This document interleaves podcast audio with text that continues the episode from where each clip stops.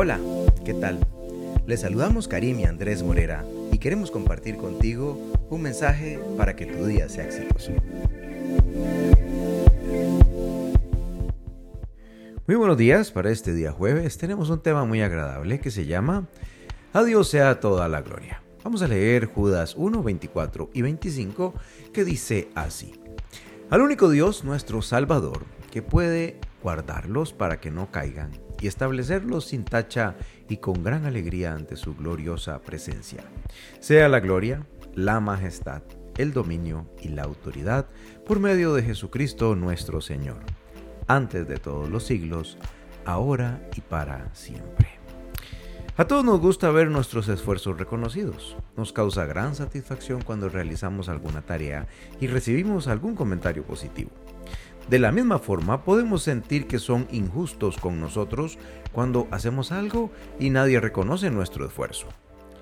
Igual que nosotros, Dios desea que reconozcamos su obra por medio de nuestra gratitud. Él ha hecho todo por nosotros y no escatimó esfuerzos para salvarnos. Él entregó a su único Hijo para rescatarnos. Podemos leer Juan 3:16. Reconocer lo que Dios hizo por nosotros es el comienzo de una vida plena y llena de bendiciones. A nadie le gusta vivir rodeado de ingratitud, ni siquiera a Dios. Por eso, nuestra muestra tu gratitud a Dios. Dale gracias y alábale.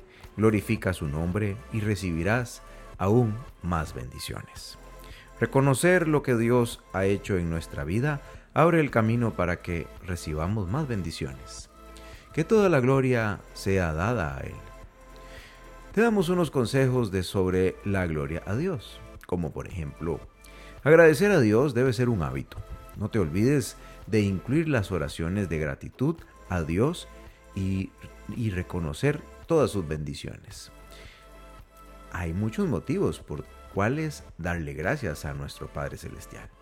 Glorifica a Dios siempre, aun cuando las circunstancias no parezcan muy favorables. Ten fe y ten resiliencia. Dios recompensa tu fe en Él. Da gloria a Dios más allá de tus, de tus palabras. Glorifica a Dios con tus buenas acciones.